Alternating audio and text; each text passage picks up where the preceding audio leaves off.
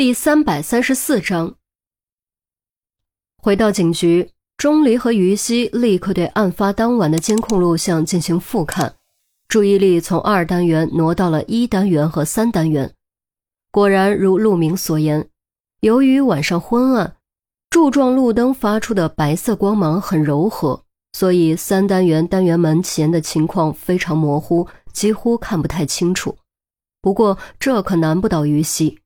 于西将视频传给季真，通过软件对光线明暗进行处理，硬生生将清晰度提高了许多倍。当然，这里的清晰度指的并不是分辨率，分辨率取决于摄像头的固件配置，是恒定不变的，这方面不可能得到提高。通过对处理后的监控录像再次进行复看，于西和钟离终于有所发现。一单元当晚只出现过一个人，是个女人，嫌疑微乎其微。三单元先后出现过四个人，前三个明显是一起的，几乎同时离开单元门，都戴着帽子，帽檐压得很低。其中一人提着个大号旅行箱，从动作可以看出分量不轻。三人匆匆上了同一辆车，从对面方向离开。钟离大概计算了一下。从收拾尸体离开到上楼再到下楼所需的大致时间，加上案发时间，差不多就是这三人出现的时间。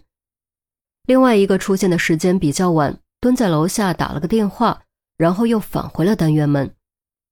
于西和钟离相互对视，都看到了对方眼中的惊喜之色，连忙将发现汇报给陆明。陆明得到这个消息，顿时大喜。反复播放暂停之后，将周丽君和钱宝贝也叫了过来。这大晚上戴着帽子，还把帽檐压这么低，典型的做贼心虚。这三个家伙肯定有问题。钱宝贝看过之后，肯定的说：“注意那个大号旅行箱，以前我处理过一起杀人抛尸案，凶手就是用这种旅行箱装的尸体。”周丽君指着暂停放大后画面中的旅行箱说。于西想象了一下自己蜷缩后的样子，钟离推断过，孟江泽身高超过一米七，体重超过七十公斤，真能塞进去吗？钟离点点头，肯定地说：“能。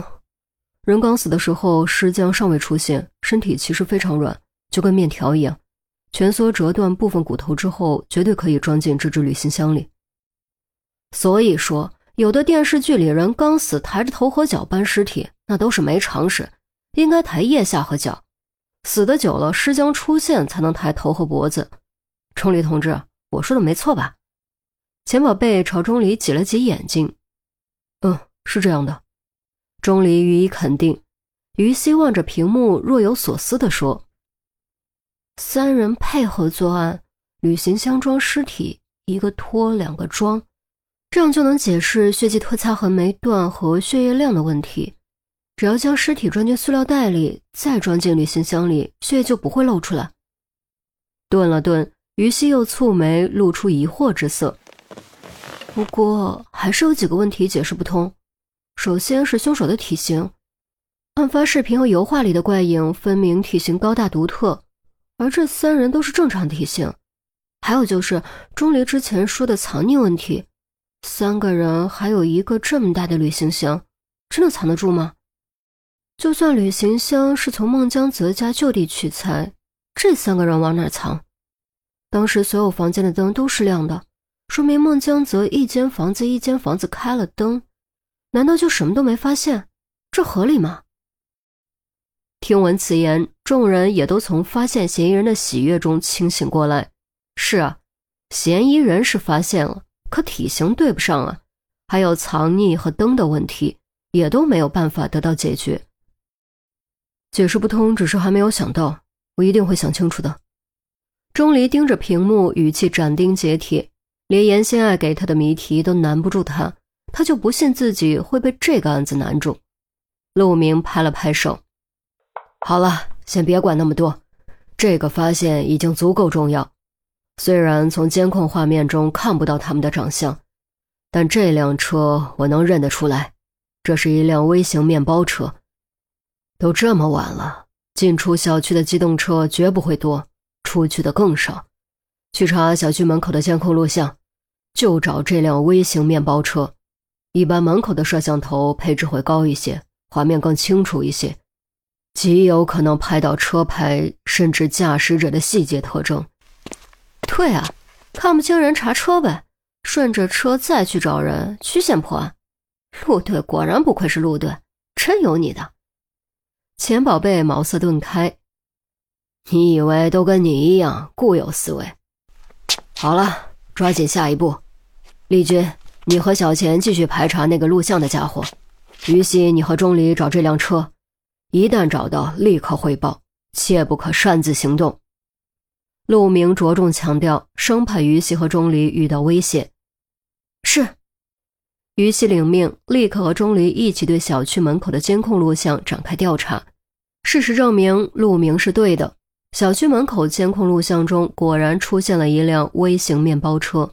方向向外离开小区，时间和估算基本吻合，似乎是生怕被拍到。驾驶者的帽檐依旧压得很低，只能看到胡子和黑夹克。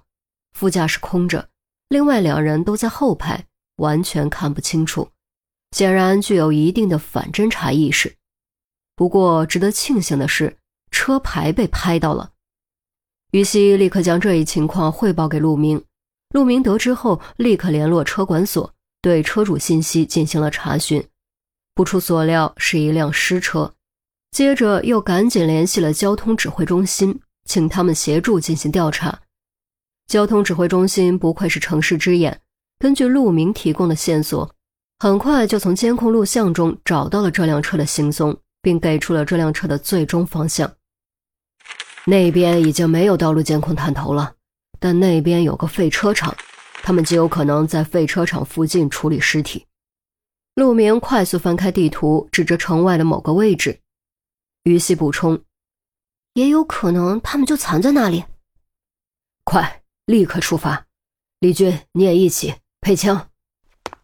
陆明双眼放光，说完转身就走。周丽君答应一声，和于西一起火速朝枪械室跑去。一路不停，终于在一个半小时后找到了城外的废车场。钟离，你先别下来，找到那辆车之后，我们给你电话，你再下来。陆明用命令的口气说着，毫无商量的余地。你不能持枪，先在车里等一等，锁好车门，没接到电话千万别下来，以防万一。于西低声叮嘱，说完抽出手枪，开门下车。钟离没有逞能。他向来是个理智的人，很清楚逞能要面子只会让自己陷入险境，给别人带来麻烦。分头行动，注意安全，有情况鸣枪示警，明白吗？陆明语气严肃，眼神凌厉，那股气势宛若从沉睡中苏醒的猛虎。明白。于西和周丽君异口同声，三人从三个方向展开搜索。钟离静静的等待着。虽然在他看来，凶手藏在这里的可能性并不高，但他还是不由自主开始紧张，暗暗祈祷，想的千万不要是枪声，一定是手机铃声。时间一分一秒过去，煎熬越拉越长，就好像一根不断的丝线不停往心脏上缠，让人愈发焦躁。终于响了，是枪声。